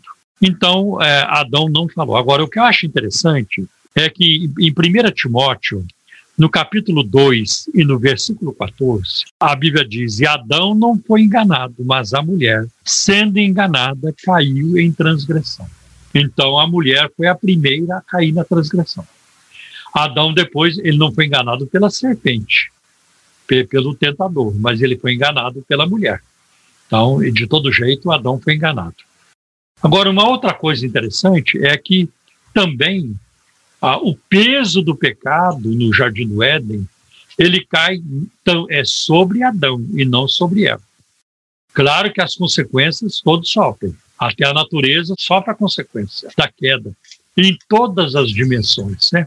A, toda a criação sofre a natureza da queda em todas as dimensões. Mas é interessante que em Romanos, capítulo 5, e no versículo 12 diz: Pelo que por um homem entrou o pecado no mundo. Então a Bíblia não diz que o pecado entrou através de Eva. O pecado Sim. entrou através de Adão.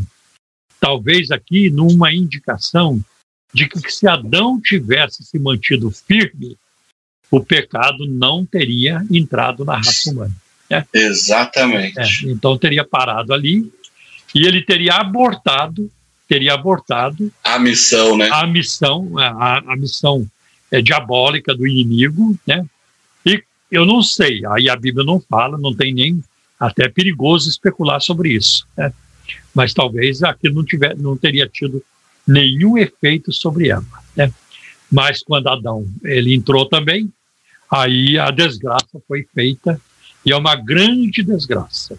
Então nós temos na história da humanidade é uma forma de descrever, até a teologia reformada gosta de descrever assim em algumas etapas. Primeiro vem a, a, a criação, Deus criou. Depois vem a queda, né? Deus criou e Adão zoou. zoou com tudo, né? Verdade. Adão zoou. Foi uma zoeira no Jardim do Éden. Então vem a queda. Depois da queda vem a redenção. E a, depois da redenção virá ainda a consumação, que é o ápice, o desfecho de tudo no estado eterno perfeito com Deus é, é o que nós teremos. Mas eu acho que o Adão não reagiu, foi ausente, é, omisso, e isso teve um preço muito grande. Tá bem? Sim. Então a verdade. Bíblia diz: aquele que pode fazer o bem e não faz, comete pecado. É o pecado, comete da, pecado. É o pecado da omissão. Tá bom, André? Isso. Amém. E, e aquela situação também, né, pastor? Se não fosse Adão e Eva, ia ser o próximo. É. Né? Porque sa- Satanás já estava por aí rondando. Então, Com se não fosse Adão e Eva, ia vir alguém aí. Alguém ia chegar a cometer isso aí. E a questão da novela, pastor? Então, olha, quanto a no... eu não assisto as novelas. Eu não assisto nenhuma novela. né? A única novela que eu assisti na minha vida foi em 1988, na antiga TV Manchete, chamada novela Carmen. Porque 1988 era era o centenário da libertação, eh, da Lei Áurea no Brasil. né? Então houve assim uma efervescência muito grande sobre culto afro, a cultura afro, a religião afro. E a novela Carmen, ela era uma novela voltada para o culto afro, né, para, para a religião afro. Então eu fiz questão de acompanhar, porque eu sou pesquisador de religiões e eu me interessava pelo tema, mas eu não assisto novelas. né? Então eu não assisto as novelas da Record também. Então, para mim falar assim, é, como de primeira mão, o que eu, o que eu penso, o que eu acho, para mim não, é impossível. Mas eu, eu postei no meu Facebook há poucos dias uma, uma, uma- eu diria um artigo ou uma opinião de uma professora, é, de uma ex-professora da Universidade Mackenzie. Ela foi minha colega no Mackenzie, a professora Lidse Meyer Pinto é, Ribeiro. Ela é doutora em antropologia, ela é também cristã e ela é professora convidada também na Universidade Lusófona de Portugal. Ela dá aula lá de vez em quando. Então, ela escreveu o seguinte sobre a novela aí de Gênesis da, da Rede Record. E ela intitulou assim: Gênesis, a novela que fazem da novela. Mais uma personagem feminina na novela Gênesis da TV Record tem atraído a atenção do público nos últimos dias. Trata-se de Semiramis, vivida pela atriz Francisca Queiroz, que na trama é amante do personagem bíblico Nimrod, que protagonizado pelo Pablo Moraes. Segundo o Instagram da novela, a personagem é movida por carências oriundas do pecado de Eva. Semiramis não é uma personagem da Bíblia. Ela faz parte da mitologia assíria, onde seria uma rainha relacionada aos jardins da Babilônia. Já Nimrod é citado em Gênesis, capítulo 10, versículo de 8 a 12, como sendo um valente caçador descendente de Cão, ou Cã, filho de Noé, poderoso na terra e fundador de várias cidades, dentre as quais Babel. Tudo que passa disso vem da imaginação dos roteiristas novela, da novela. E é, e aqui eu, eu concordo, como eles viajam, inventam, acrescentam no texto bíblico. E geralmente, quando existe uma produção cinematográfica, eh, de TV, de cinema, em cima de, ah, de episódios bíblicos, de eventos bíblicos, eles deliberadamente puxam para o lado da sensualidade. Tem sensualidade na Bíblia? Claro, tem que ter, senão ninguém nasce Sim. na Bíblia. Na Bíblia tem sexo. Hum, Na Bíblia tem fazer amor e e ir para a cama junto. Isso é, tudo, tudo Como faz parte. seduzir e É, cuidar da é, esposa, né? é. Sim. A Bíblia tem muita história de adultério, de, de traição, de fornicação, de tudo isso. Tem gente nascendo, né? Tem, então existe a atividade sexual na Bíblia. É uma Sim. atividade normal, normal. Mas geralmente essas produ- produções carregam na sensualidade e até colocam sensualidade onde não tem, porque isso atrai. Claro que isso atrai. Né? O erotismo sempre mexeu com a cabeça, com a mente das pessoas, sempre vai mexer. Sim. Não tem jeito, sempre vai mexer.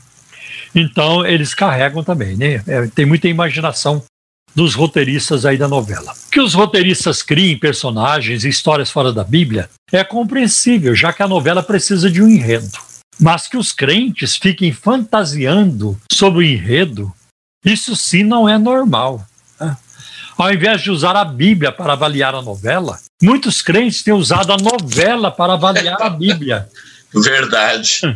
tomando o enredo como palavra de Deus né? e criando falsas teologias e análises sobre a trama da novela. De repente vai ter crente assim, mas peraí, por que, que a Semíramis não está na Bíblia?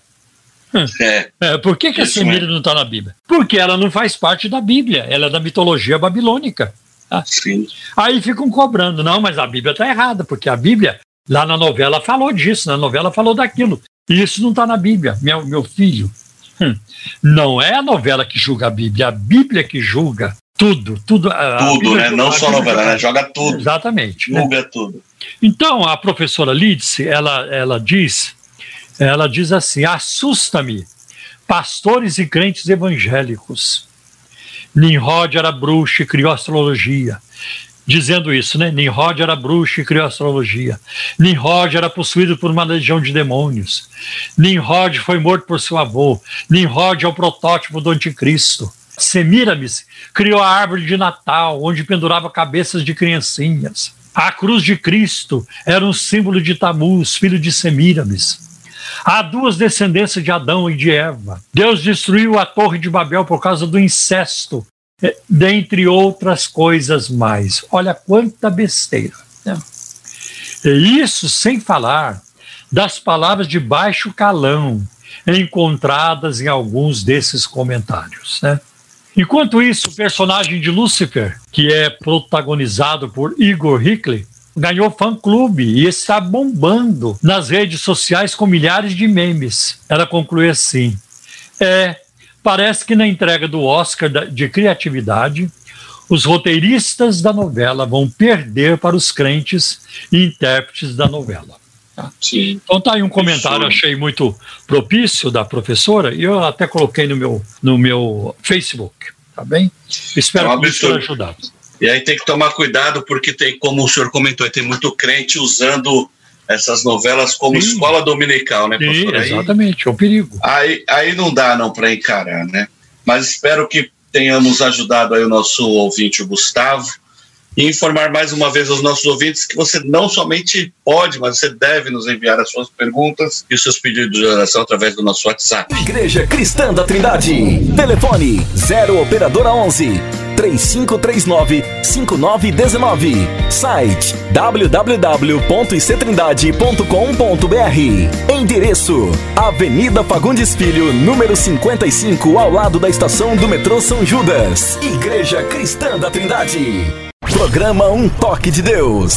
Um Toque de Deus. Perguntas e respostas no programa Um Toque de Deus. Pastor, vamos com uma pergunta da nossa querida irmã Alice, aí da sede. Olha só, um beijo, minha querida irmã.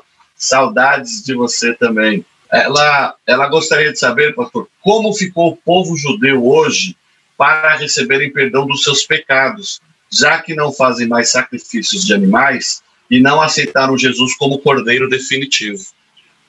Então, André, o povo judeu hoje ele está como estava na época de Cristo. Então, eu vou começar com João capítulo 1, versículos 11 e 12, que fala sobre o Messias rejeitado. Que Jesus veio para os seus, que são os judeus, mas os seus não o receberam. Mas a todos quanto receberam, deu-lhes o direito, ou então a autoridade. Autoridade. É melhor o termo autoridade, porque o termo grego é exocia. Deu-lhes a autoridade de serem, se tornarem filhos de Deus. Ah, os que creem no seu nome, os quais não nasceram pela vontade da carne. Né? Você tem aí o texto de João 1 e 12? Então vamos lá, eu vou ler na NVI, Ótimo. João 1, 11 e 12. Isso. Veio, veio para o que era seu, mas os seus não o receberam.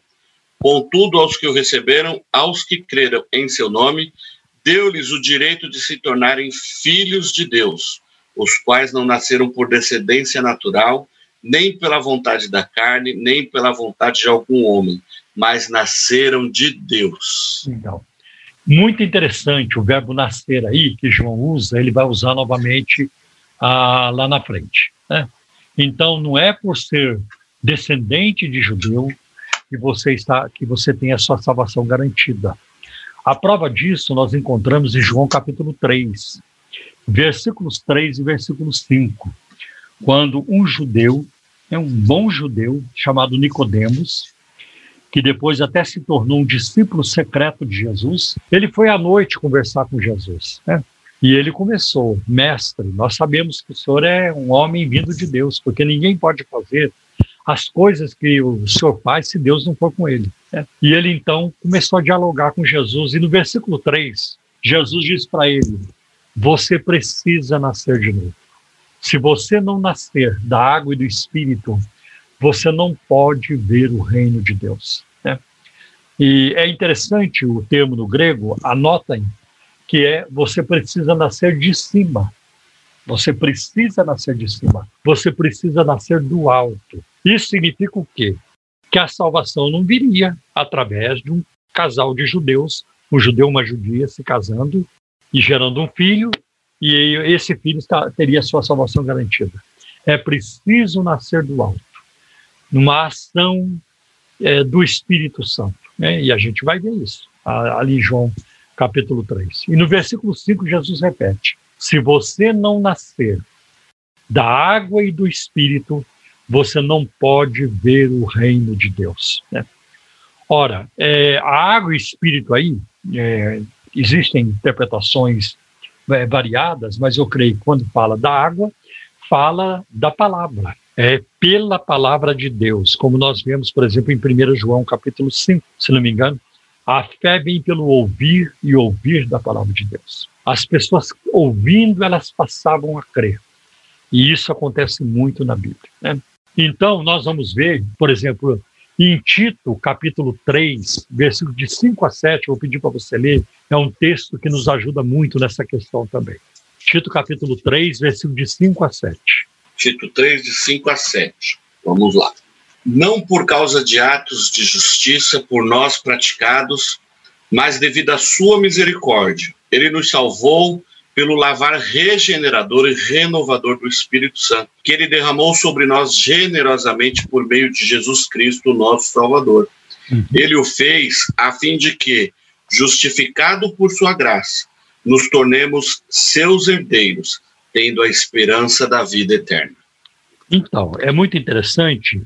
Eu vou pegar aqui, na corrigida diz assim: não pelas obras de justiça que houvéssemos feito, mas segundo a sua misericórdia, nos lavou pela lavagem da regeneração e da renovação do Espírito Santo. Então, o lavar aí entra a palavra de Deus, né? Sim. O próprio Jesus disse isso para os discípulos na última ceia, em João capítulo 15, versículo 3. Vocês já estão limpos pela palavra que vocês ouviram. Né? Muito importante isso. Agora, é, também não podemos nos esquecer da palavra de Pedro no dia de Pentecostes, em Atos capítulo 2, versículo 38, quando Pedro pregou. Então seus ouvintes foram que como apunhalados no coração e perguntaram: o que devemos fazer, né? É, e Pedro disse: arrependei e cada um de vocês seja batizado seja em batizado. nome do Senhor Jesus e recebereis o dom do Espírito Santo, porque a promessa é para vocês, para os demais, para todos quantos vossos filhos e para todos quantos, quantos Deus nosso Senhor chamar. Pedro não disse, não, vocês, vocês já estão no reino, vocês não precisam se preocupar, não. Se vocês já são judeus, vocês já são salvos. Não, arrependei-vos. É isso aí. Arrependei-vos. Então, a, a pergunta que veio para nós agora sobre isso é: se os judeus não fazem mais sacrifícios como faziam antigamente, como é que eles serão salvos? Nenhum, nenhum sangue no Antigo Testamento, né? nenhum sangue, nem sangue humano, nem o sangue de Abel, muito menos o sangue de animais, Sim. poderia salvar. O judaísmo nunca salvou, porque se o judaísmo pudesse salvar, Cristo não teria vindo. Seria desnecessário a encarnação, a morte de Cristo, tudo isso, né? porque a salvação já estava lá garantida e não estava. Tanto que o que é mais importante no Antigo Pacto é a, é a aliança mosaica, né? é a lei de Moisés. Tanto que ela foi uma aliança que durou por séculos. Né? Ela durou por séculos. Até Cristo. A lei e os profetas duraram até João. Né? Quando João começa a pregar aí uma nova aliança em Cristo Jesus. E na última ceia, reunido com os discípulos, é o que Jesus faz. Ele pega o cálice diz: Este cálice é a nova aliança no meu sangue. E não podemos esquecer de que no livro de, na carta aos Hebreus, o, o autor da carta aos Hebreus trabalha muito essa questão para mostrar que, que a, a nova aliança ela é superior à antiga aliança, que o novo sacerdócio de Cristo ele é superior ao sacerdócio levítico, ao sacerdócio arônico. Né? Que o sacrifício de Cristo é incomparavelmente superior ao sacrifício de todos os animais do Antigo Testamento e que estavam ainda sendo sacrificados quando a carta aos Hebreus foi escrita. E o escritor de Hebreus, ele trabalha isso no capítulo 9, né? Sem derramamento de sangue não há remissão de Não há remissão de pecados. É. O sangue de bodes e ovelhas não poderia remover os pecados. O sangue de animais na antiga aliança ah, servia para apontar para o sangue perfeito, o sangue eterno, né, do Filho de Deus, ah, o sacrifício eterno do Filho de Deus. Então era para isso que servia. Não podia, podia cobrir pecado, mas não remover o pecado. Essa prerrogativa, essa habilidade coube apenas a Jesus e cabe porque Jesus continua nos purificando de todo Amém. pecado, né, todo pecado. Então, Amém. um versículo aqui que eu, eu citei em alguns programas anteriores, eu vou repetir, que é o de João, capítulo 1, versículo 29. Quando João apresenta Jesus, ele diz: Eis o Cordeiro de Deus, que tira o pecado do mundo, né? Glória a Deus. Maravilhoso.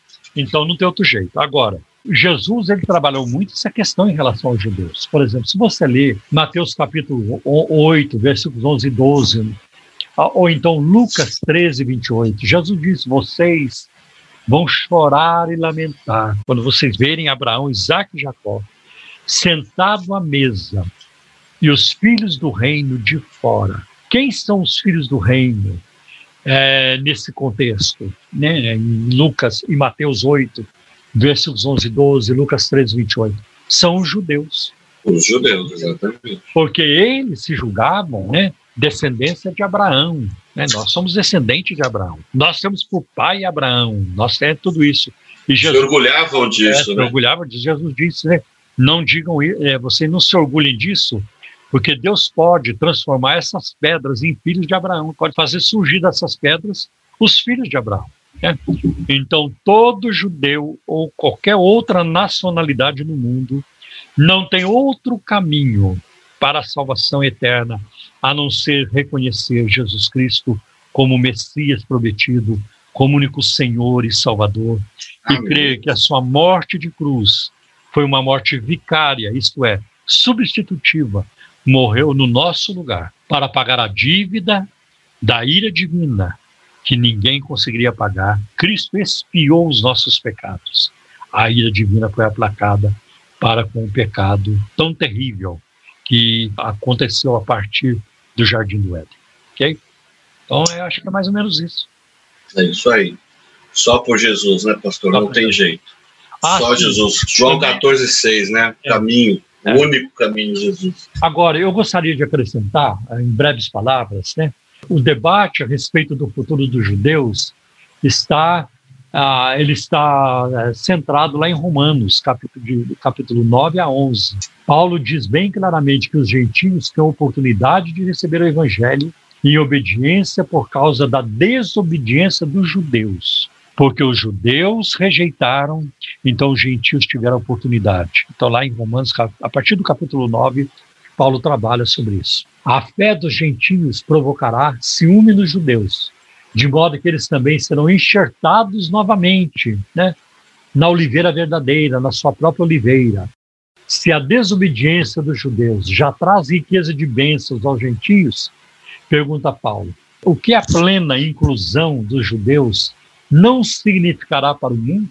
Assim, prevê o dia em que há de chegar a plenitude dos gentios, quando então todo Israel será salvo. Seja o que for que isso possa significar em detalhes, podemos pelo menos esperar por uma considerável conversão, tanto de judeus quanto de gentios até em Cristo. Né? Isso vai acontecer grandemente. né? Então era isso que eu tinha que acrescentar. Joia. Pastor, o Douglas, aqui de Santana, na zona norte de São Paulo, ele pergunta sobre a multiplicação dos pães. Ele quer saber se foi literal, se Jesus realmente multiplicou os pães. Então, nós vamos ver a primeira multiplicação dos pães Porque Jesus multiplicou duas vezes. A primeira Sim. multiplicação dos pães, ela aparece em Marcos capítulo 6, versículo de 30 a 34, e nos textos paralelos, em Lucas, como também em João. A segunda multiplicação dos pães, é, eu vou citar os outros endereços aí. É Marcos 6, versículo de 30 a 34, Lucas 9, versículo de 10 a 17, e João capítulo 6, versículo de 1 a 4. Aí é a primeira multiplicação dos pães. A segunda multiplicação, ela acontece em Mateus, capítulo 15, versículo de 29 a 39, Marcos, capítulo 8, versículo de 1 a 10. né? Agora, não há é, qualquer razão para duvidar de que Cristo tenha feito uma multiplicação literal é, ali para que mais de 5 mil homens, sem contar mulheres e crianças, comessem né? da, da- daquele pequeno lanche, cinco pães e dois peixinhos que ele multiplicou. Né? Claro que nós temos aí os, ah, os céticos, né? Ah, os céticos que não aceitam o sobrenatural, podem aceitar a Bíblia como um, um livro de moral, um livro até de uma certa ética, um livro que tem histórias encorajadoras, animadoras, tem coisas na Bíblia, tem tem, que- tem palavras e tem frases, tem citações que são podem ser úteis na nossa vida, mas milagre não. Deus jamais fez milagre. A Bíblia, quando fala de milagres, ela não está falando a verdade. Essa é a posição dos céticos, né? Por exemplo, os deístas, né, a- que acreditavam que Deus fez o mundo, mas não acreditavam em milagre, eles, é, a posição deles era essa. Não havia é, espaço para o sobrenatural. Então, essa era a posição. E tem também os teólogos liberais, que eles são os piores, né? Porque eles dizem, eles usam a Bíblia, pregam a Bíblia. Eles, domingo de manhã estão nas suas igrejas falando da Bíblia, do amor de Deus, do sermão do monte, da ética de Jesus, da solidariedade, do amor ao próximo, e tudo isso, mas eles não creem. Esses são piores. Né? Para mim, um ateu é mais sincero do que um pastor liberal, do que um teólogo liberal. Porque o ateu chega e diz para você: Eu não creio. Mas o outro não, ele fica enrolando, ele fica em cima do muro. tá? Então, ele mente pelos dois, dois lados da boca. né? Então, os teólogos liberais também não vão crer. Falam da Bíblia também, citam a Bíblia, trabalham com a Bíblia. né? E vivem da Bíblia. Muito, É, muitos professores, é, teólogos liberais e pastores liberais, eles vivem da Bíblia. Eles têm seu salário e alguns ganham muito dinheiro ganham bem até, é, né? é, é, mentindo sobre a Bíblia, né? Então eles também não vão acreditar. Tem um teólogo liberal, ele tem um bom comentário no Novo Testamento, chamado William Barclay. Os comentários históricos dele são muito bons, mas as posições doutrinárias é, deixam a desejar, principalmente quanto à divindade de Cristo e os milagres também. Então ele sugere que a- o povo levou o lanche, então, cada um levou seu lanche, lá na hora abriram os lanches, né? cada um abriu lá seu, lanche, seu lanchinho, Jesus abençoou e todos comeram e ficaram felizes. né? Mas não é assim que os evangelistas é, anunciam. E eles estavam presentes, Mateus estava lá e viu, né? E viu. João também estava lá e viu, né? João estava lá também e viu. E mesmo Marcos e, e, e Lucas, que não eram discípulos, eles também fizeram uma cuidadosa pesquisa sobre isso. Né? E tanto que o que eles escreveram tornou-se palavra de Deus, né? totalmente confiável. Então não Sim. há razão para duvidar de que Cristo tenha feito mesmo este milagre. Aliás, ele fez muitos. Ele Sim. fez muitos milagres. Né? E um atrás do outro. Né? Na Bíblia toda não cabe todos os milagres que ele fez. Né? Aliás, João diz isso. Né? João diz isso no finalzinho do Evangelho. Evangelho, né, né? não é, André? Exatamente. O mundo todo não caberia os livros. Se for- é claro que João usou um pleonasmo aí, uma, né, Sim, claro. uma, uma Uma força hipérbole. Não, é uma, uma hipérbole, mas, é, mas isso aí é, isso aí mostra que fez muito mais. Eu creio que Jesus fez muito mais milagres do que aqueles que estão registrados na Bíblia, né? Com certeza. Então é isso. Amém. Pastor, por conta do horário, nós vamos então encerrando por aqui. Mais uma vez eu quero avisar aos nossos queridos ouvintes que vocês podem continuar a nos mandar seus pedidos de oração e as suas perguntas. Vocês podem nos mandar aí durante a semana no nosso WhatsApp, WhatsApp do programa Um Toque de Deus, que é o 0 Operadora 11 97402 1961. 0 Operadora 11 97402 1961. Momento de oração. No programa Um Toque de Deus. Momento de oração.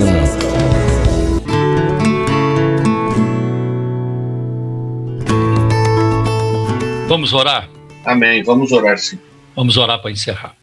Senhor, nós te bendizemos com todo o nosso coração. Nós te agradecemos pela tua bondade, pelo teu favor para conosco e para com os nossos ouvintes. Sim, Jesus. Este é um momento de dor, um momento que estamos atravessando, de luto, de muita lágrima, de perplexidade. Este é um momento, Senhor, que as nações estão em angústia, porque ninguém sabe o que fazer. Nações poderosas, Senhor, estão sofrendo, como também as menos poderosas. Tem misericórdia de nós, Senhor. Faça cessar essa mortandade. O Senhor é autor da vida. O Senhor é o Criador de tudo que existe. Sim, Jesus. E o Senhor conhece esse vírus como nenhum laboratório conhece. O Senhor conhece as variações como nenhum laboratório conhece, nenhum cientista conhece. Senhor, detém a fúria deste vírus. Repreende em nome de Jesus. Senhor, se nós se nós temos pecado contra ti e temos. Nós temos pecado contra ti. Nós temos nos rebelado contra o Senhor e a tua palavra. Em toda a face da terra, aqui no Brasil, na Europa, em todos os continentes, nas ilhas, em todos os lugares, Senhor, existem focos de rebelião, de rejeição, corações que te desafiam, que te afrontam. Senhor, em nome de Jesus, tem misericórdia. Tem compaixão de nós. Perdoa os nossos pecados, Senhor. E age conosco com compaixão. Porque se o Senhor olhar para a nossa iniquidade, quem é que vai sobreviver? Ninguém vai sobreviver. Tem misericórdia de nós, Senhor. Senhor, envia um derramamento do teu espírito sobre todas as ações, sobre o mundo inteiro, que venha produzir conversões, quebrantamento, arrependimento. Em nome de Jesus. Oh, Deus. Faça cessar essa pandemia, envia-nos as vacinas em grandes quantidades, para que todos sejam vacinados rapidamente, Senhor, e a nossa vida volte ao normal. Quanto transtorno Sim, em relação às escolas, ao comércio, em relação ao trabalho, Senhor, empresas, meu Deus, a locomoções, viagens, tanta coisa. Saúde, meu Deus, tem misericórdia. Tem compaixão daqueles que estão internados, livra o Senhor da morte. Sim. Tem misericórdia dos Em médicos, nome de Jesus. de todos que trabalham, Senhor, no socorro a- aos enfermos. Livra, Senhor, em nome de Jesus. Agora, Também peço, Senhor, por a- pela salvação dos perdidos. Revela-lhes a Jesus Cristo como Senhor e Salvador. Pelos desempregados, Senhor, abres uma porta de trabalho. Ajuda, Senhor, aqueles que têm o seu comércio, o seu negócio. Ajuda a prosperar, preserva, Senhor, os seus bens, em nome de Jesus. Até que passe essa calamidade e possamos prosperar ainda mais. Deus tem misericórdia daqueles que estão presos num vício escravizador, liberta pelo poder da tua palavra, pelo poder do nome de Jesus. Ó Agora, Senhor, tem misericórdia. Também quero pedir por aqueles que estão fazendo processos seletivos, vestibulares. Ajuda o nosso irmão, Senhor, a passar, Senhor, no curso de medicina e cursar o curso que ele precisa.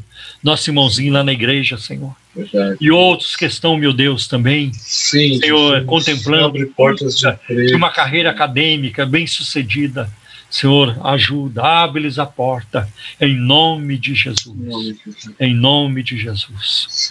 Cuida de nós, Senhor. Não sabemos cuidar de nós mesmos. Cuida, Senhor. Cuida da nossa saúde. Dá-nos prudência, dá-nos vigilância, que sejamos vigilantes o tempo todo. Pai, em nome de Jesus. Aviva a igreja brasileira. Aviva os crentes, desperta para a oração, para a leitura e meditação da tua palavra e para o testemunho, para ganharmos almas para o teu reino. Aleluia. Pai, abençoa a nossa nação. Livra o Brasil, Senhor, da corrupção, da violência. Livra o Brasil dos políticos corruptos, dos juízes corruptos. Senhor, faz uma limpa no judiciário, Senhor desde o Supremo Tribunal Federal até, até Verdade, as Senhor. inferiores, em nome de Jesus. A nação não aguenta mais conviver com tanta corrupção, tanta corrupção, Senhor. Levanta homens e mulheres, Senhor, com caráter, com ética, que vão, Senhor, legislar em favor da comunidade, em favor da sociedade, Senhor, em nome de Jesus, para afastar, Senhor, os corruptos, Senhor, os ladrões, os mentirosos, os gananciosos, os lobos que devoram as ovelhas deste país. Pai, em nome de Jesus, compadece de nós e nos ajude e enche-nos com teu Espírito Santo. Também eu peço que o Senhor abençoe todos os nossos mantenedores, os nossos parceiros de ministério, que estão contribuindo com seus dízimos e ofertas. Recompense-os pelo envolvimento com este ministério. Senhor, em nome de Jesus, nós oramos e pela fé nós já te agradecemos também. Amém. Deus abençoe, meus irmãos. Até o próximo programa. Amém. Deus abençoe a todos vocês e até o próximo programa para a glória de Deus. Programa Um Toque de Deus. Um Toque de Deus. Igreja Cristã da Trindade. Telefone 0 Operadora 11 3539 5919. Site www.ictrindade.com.br. Acabamos de apresentar programa Um Toque de Deus. Oferecimento: Igreja Cristã da Trindade. Endereço: Avenida Fagundes Filho, número 55, ao lado da estação do metrô São Judas. Um Toque de Deus. Apresentação: Pastor Paulo Romeiro.